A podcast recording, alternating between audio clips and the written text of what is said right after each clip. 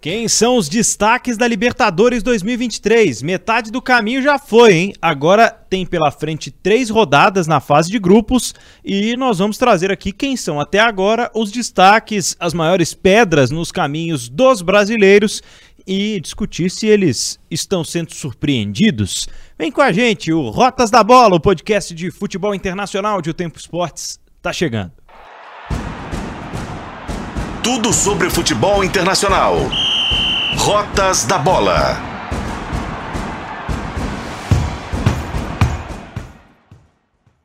Fala pessoal, bem-vindo, bem-vinda. Tá começando o episódio de número 81 do podcast Rotas da Bola, o podcast de futebol internacional aqui do time de O Tempo Esportes. Eu sou o Pedro Abílio e comigo Fred Jota. Bora falar da Libertadores, Fred, beleza? Bom, Pedro, vamos lá, vamos conversar um pouquinho. Não tá tendo essa, esse domínio verde-amarelo, como a gente chegou a imaginar, não, né? Ano passado, eu acho que tivemos dois eliminados, mas dos sete brasileiros, três foram líderes dos grupos. Com folga. Com folga, e os outros se classificaram, com exceção a Bragantino e a América, né? Que caíram ainda na fase de grupos. Mas olha, nesta temporada até aqui, três rodadas, né? Mas três rodadas de coisas interessantes para a gente analisar de alguns clubes que estão tentando retomar uma força que tinha se perdido, né? A gente falou muito sobre isso aqui no episódio anterior em que falamos sobre Libertadores, que os times brasileiros estavam sobrando pelo poder financeiro, pela crise econômica na América do Sul de uma forma geral, mas a fase de grupos da Libertadores tem chamado bastante atenção. Primeiro, Fred, você acha que os brasileiros estão sendo de alguma forma é, surpreendidos? Caiu o nível?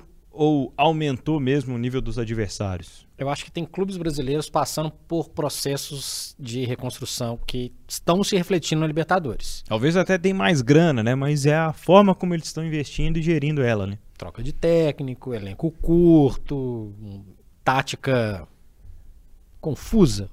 Sim. Tática que não está funcionando. Tem muitos clubes Al nesse. Alguns até nem tem tática, né? Trocam, já trocam de treinador toda semana. Tem. E tem, e tem gente que troca de tática e, e não funciona. É, acho que tem um, duas exceções que a gente pode falar em relação a uma maior estabilidade, Fluminense e Palmeiras, na minha opinião. Mas os demais.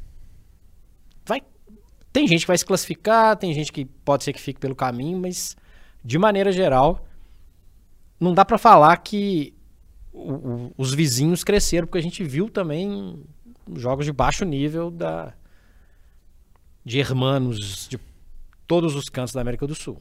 Vamos começar pelo começo, falando sobre o grupo A, que é o grupo do Flamengo, que teoricamente, quando rolou o sorteio, a gente fez uma live aqui, eu com o Daniel Seabra, falando, pô, o Flamengo pegou uma baba, hein, vai, vai se dar bem demais esse, nesse, nessa fase de grupos. Não foi assim, né? Já começou tropeçando no Alcas e Vem em seguida né, um, um Racing muito forte. E aí num grupo tem o Newblense, que é um time chileno, né, tentando aí algum protagonismo no futebol sul-americano. Mas o Racing até aqui é o líder do grupo, tendo vencido o Flamengo jogando na Argentina, jogando em casa. Tendo empatado com o Flamengo. Tendo empatado com o Flamengo, na verdade. Uau. Né, jogando em casa, venceu, venceu os outros dois. Esse primeiro turno aí dos grupos. É, venceu os outros dois, chegou a sete pontos. É, méritos mais para o Racing, já que esses dois são mesmo os favoritos a avançarem. E o que é que o Flamengo ainda vai conseguir fazer, né? Afinal de contas, desperdiçou pontos aí pelo caminho contra o Alcas, por exemplo. É, perdeu para o Alcas, jogou dois jogos fora, né? Isso, é. isso favorece o Flamengo, vai jogar em casa com o Racing, talvez decidir no primeiro lugar, e com o próprio Alcas viaja para enfrentar um Umblense que ainda assim conseguiu três pontos, né? Yeah. O Racing tem sete, o Flamengo tem quatro, Alcas e, Umblense tem três, o Umblense ganhou do Alcas. Se não fosse isso, a gente estaria falando do, de um Flamengo terceiro colocado.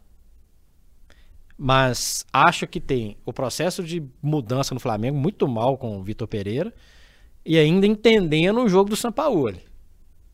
Então tem um, tem um processo de transição em andamento aí no Flamengo que impede que o Flamengo tenha conseguido um destaque mais efetivo. Se a gente for imaginar que o atacante do Racing, comandado pelo Fernando Gago, né, é, é o Paulo Guerreiro, que é um jogador que não funcionou no futebol brasileiro nos últimos anos, onde quer que jogou, dá pra gente ver que tem, ainda tem um desnível muito grande. Se o Sampaoli acertar a casa, a tendência, na minha opinião, é que o Flamengo se classifica até em primeiro, dependendo do que o Racing conseguir fazer, especialmente por causa desse jogo na volta no Maracanã. A distância de um para outro é três pontos, então eles continuando nesse caminho, pode ser que, É. que tenha alguma mudança. E tem um aspecto muito interessante na fase de grupos da Libertadores também, que como a Libertadores foi nos últimos anos é, esticada para chegar até o fim do ano, a fase de grupos acontece muito espaçada, né? Até me incomoda um pouco isso, porque o intervalo, por exemplo, da, do fim da fase de grupos para as oitavas de final, em algum momento ele chega a ser menor do que alguns espaços entre as rodadas da primeira fase. Sim. E, e a gente ainda está falando de um calendário que é apertado, né? Não tem muito o que fazer, para onde fugir com relação a isso.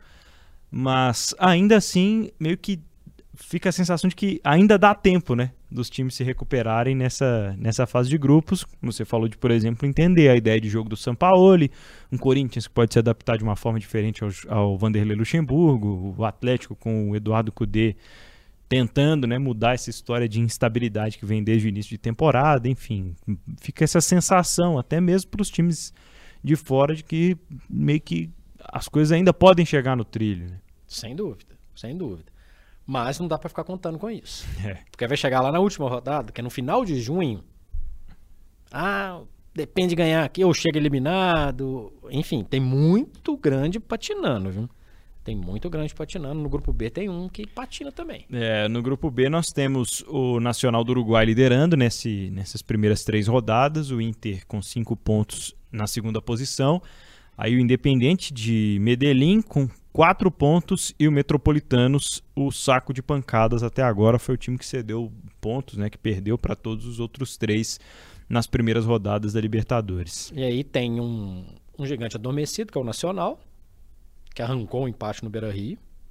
Finalzinho, né? no finalzinho, 2 a 2 mas que não me transmite muita confiança.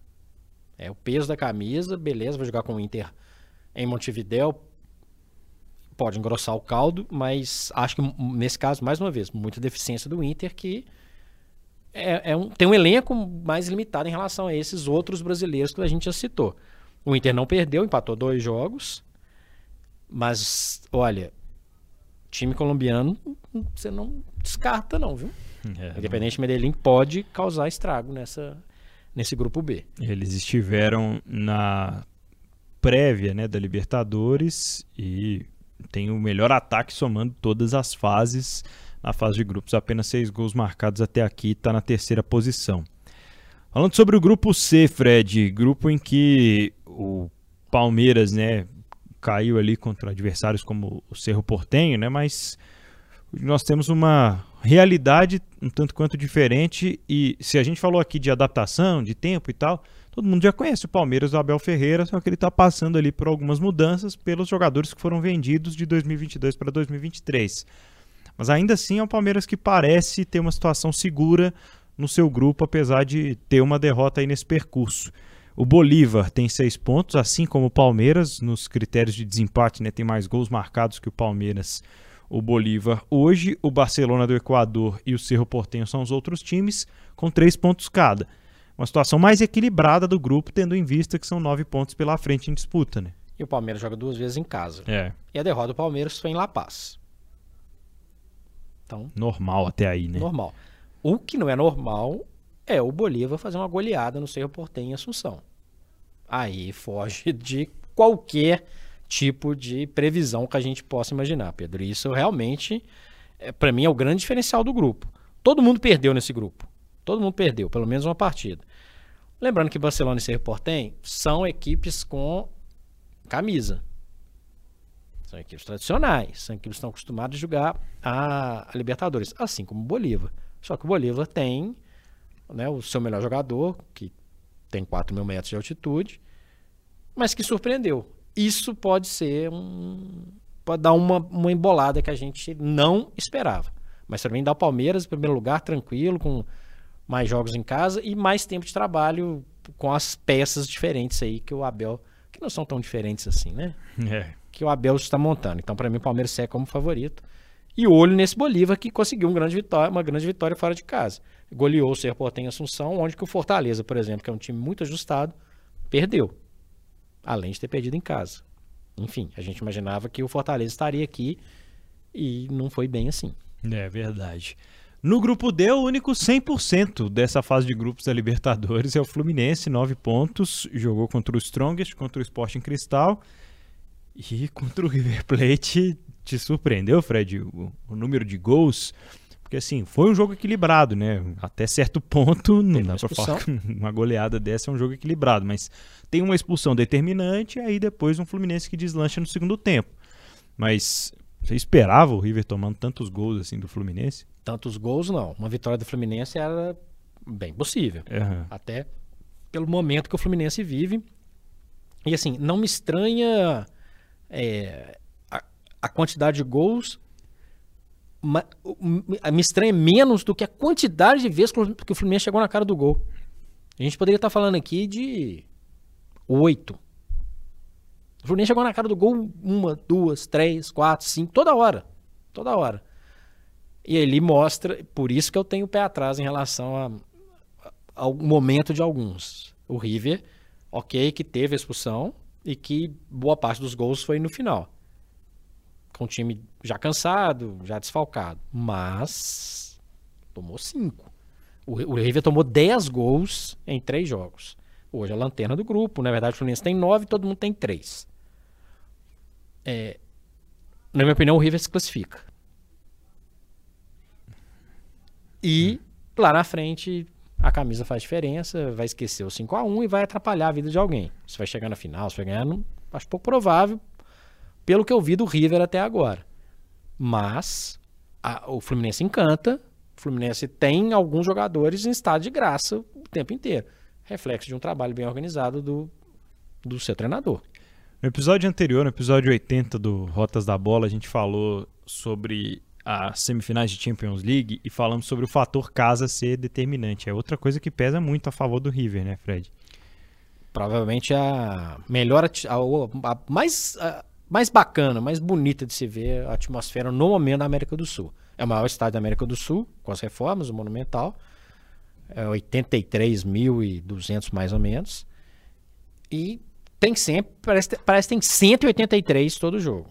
Muita bandeira, muita coisa que não pode, né, Pedro? Que às vezes uma grande uma bobagem, né? Muita bandeira, muito, muita fumaça. É, é um clima hostil e um time que tem camisa e que não se assusta com qualquer outro tipo de camisa que vai lá jogar. Por isso que eu acredito que não esperava que o River tomasse cinco, mas acredito numa classificação do River no River atrapalhando até lá na frente. E se deixar, a gente sabe o que acontece. É verdade. No grupo E, nós temos o Argentinos Júniors com 7 pontos e o Independente Del Valle do Equador com 6. O Corinthians tem 3 pontos e o Liverpool do Uruguai tem 1 ponto. Aliás, é Liverpool ou Liverpool, Fred? Liverpool. Liverpool do Uruguai. É, Liverpool é o. Liverpool é o de Liverpool. De Liverpool.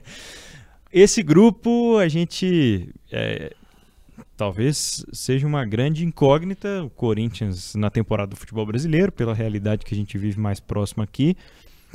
Mas tem adversários emergentes, tem principalmente o Independente Del Valle, que pode complicar a turma, principalmente quando joga em casa. Então é um grupo que está todo em aberto aí ainda, né, Fred? E tem uma coisa. A gente pega a tabela do Corinthians, o Corinthians perdeu em São Paulo. É. Isso, isso, isso é um, um pipinão. Como é uma pedra no sapato do Corinthians, o tal do, do Independente dela. Dos brasileiros, né? E na verdade, assim, como é um.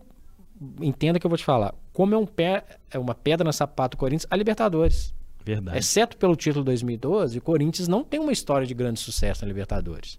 Mudou de técnico. Luxemburgo estreia com derrota em casa. O Corinthians já tinha perdido uma vez em casa e perde de novo. Ou seja, vai jogar em casa com o Liverpool.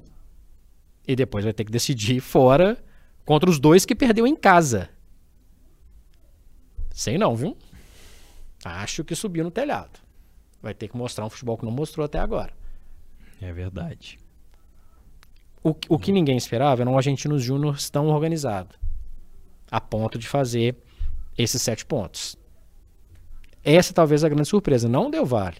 Del Valle chegar no Brasil e ganhar de qualquer time brasileiro é super normal. Pode Sim. ser que não seja campeão da Libertadores, mas é normal. Sim. Lembrando que ganhou a Recopa em cima do, do Flamengo, jogando no Maracanã. É. Agora o Corinthians passa por maus bocados. No grupo F, que não temos brasileiros, temos o Colo-Colo tentando voltar a ser um grande Colo-Colo, né? E Tá difícil. tá numa situação complicada, em maus apuros. Deportivo Pereira aparece aí como dos postulantes à classificação. Os dois times têm quatro pontos. Por enquanto, o Monagas eh, tem um ponto só e na liderança o Boca Juniors com sete pontos. Imaginávamos uma vida tranquila para o Boca Juniors, isso vai se desenhando, principalmente pelo futebol que os outros adversários estão mostrando, né? Fred? Não estão mostrando, né? Ou não estão mostrando. Sem encantar. É um Boca sem qualquer encanto. Sim. O, o, o Boca tem o advíncula na lateral. Nada contra o advíncula, mas assim. É um Boca mediano em relação aos nomes. Tem o Romero no gol, que é, uma, é um jogador de Copa do Mundo, um- um- capaz de decidir partidas. O Rorro, jogadores que em nenhum momento foram extra classe na Europa, mas para o futebol sul-americano faz muita diferença.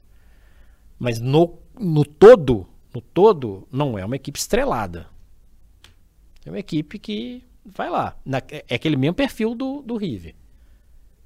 Vai se classificar no grupo. Não é um favorito à conquista do título, na minha opinião. Mas vai crescendo, Vai, vai. vai crescendo. Fica pronto para incomodar, né? empata aqui, ganha ali e vai avançando. E nunca é bom ter um Boca, no, assim como o River, no mata-mata. Não é. Não adianta falar que ah, tá em Não é. Não é bom. E se chegar num caso desse, numa final, por mais que a final seja no Maracanã, é invasão de torcedores, é, é, é- é clima. Mas De não fato. é, um, não é um futebol super legal de ver.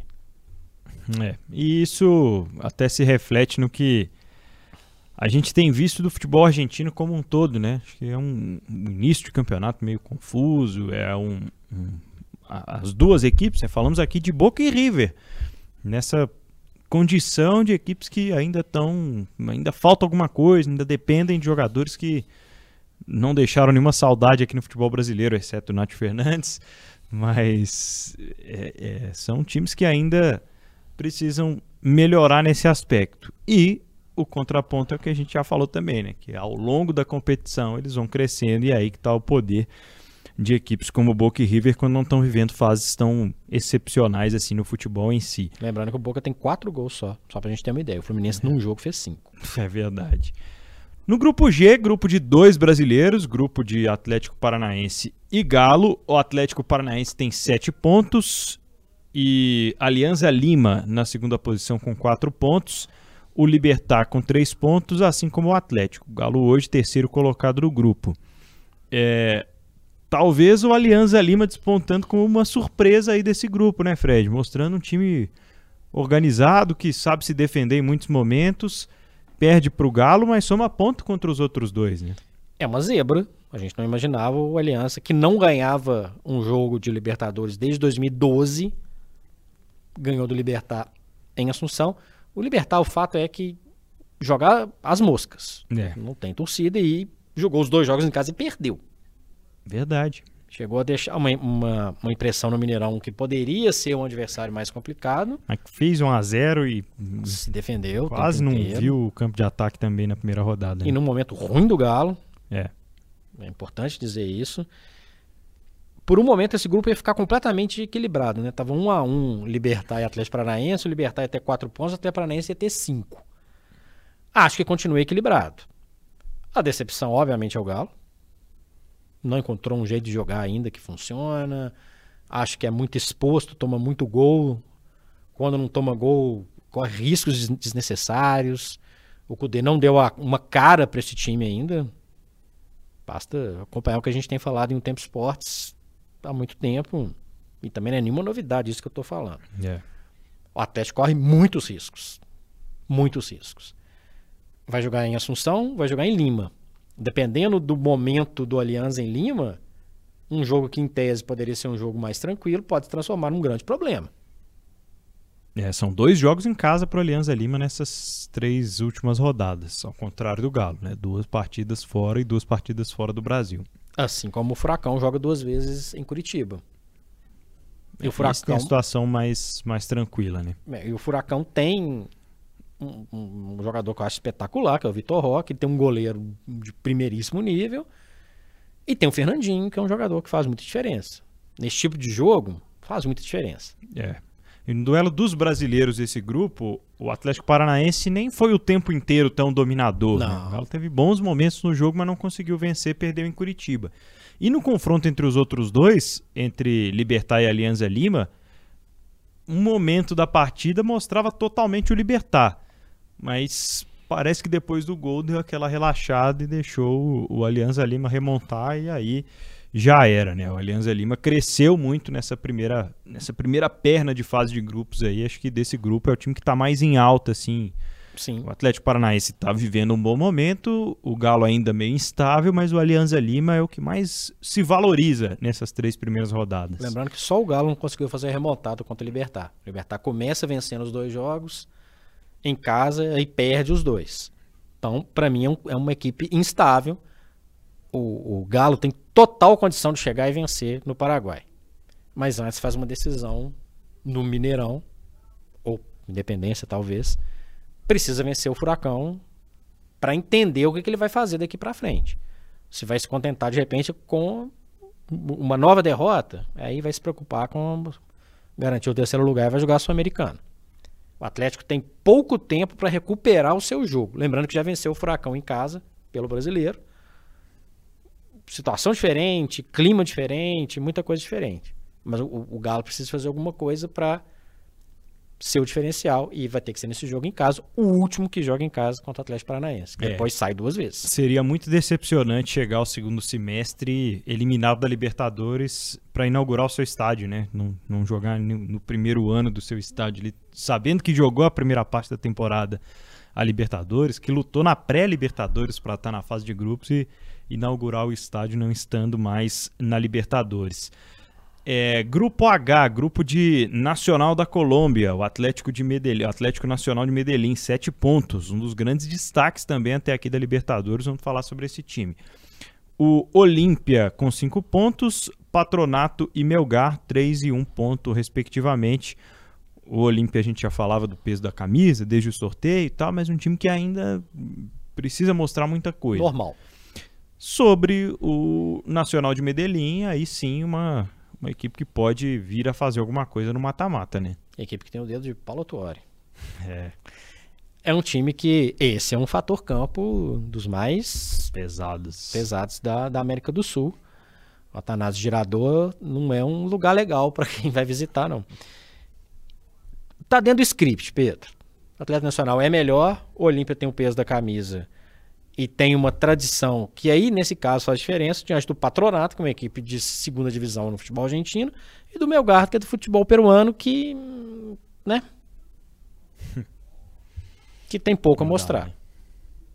Né? Impressionante como o, o Peru, que conseguiu se classificar para uma Copa do Mundo, foi finalista de Copa América, não consegue ter um clube minimamente capaz de fazer uma campanha decente numa Libertadores. Não vai ser o Melgar. É que perdeu para o patronato. O patronato já. No duelo da Sul-Americana. Duelo da terceira vaga. E a tendência, o Atlético Nacional, quando, quando larga bem e, e consegue achar o seu jogo, é um adversário complicadíssimo daí para frente. Se a gente imaginar o cenário agora, tem o Flamengo em segundo lugar, tem o Internacional em segundo lugar. Pode ter confrontos interessantes.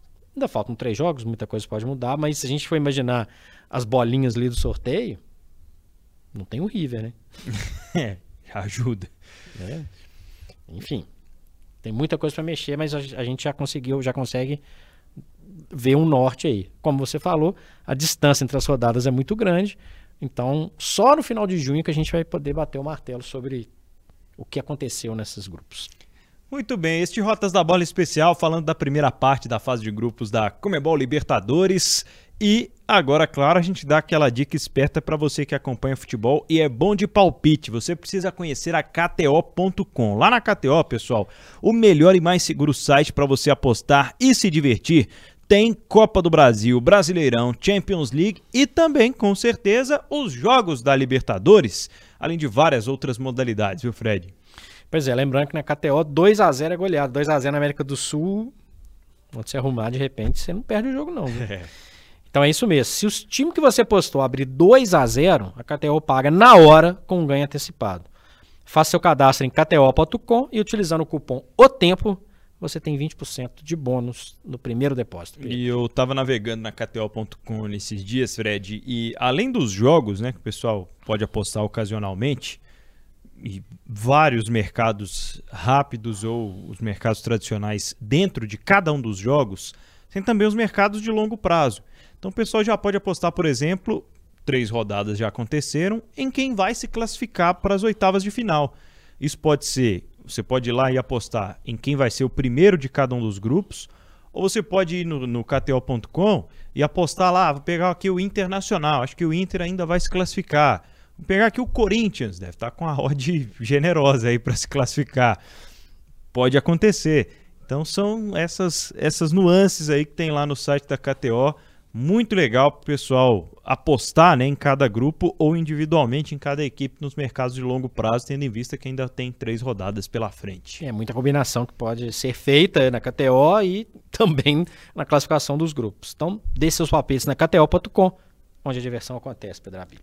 Rotas da Bola falando hoje sobre a Libertadores. Separei aqui algumas estatísticas individuais ou coletivas, né? Algumas situações que estão rolando na Libertadores, Fred pessoal ouvi falar do Pabon lá em São Paulo, eles até mandam um canhão pra cá nesse momento, mas é o artilheiro da Libertadores, seis gols, atacante colombiano do Atlético de Medellín, do Atlético Nacional, que falamos há pouco, que lidera o grupo H.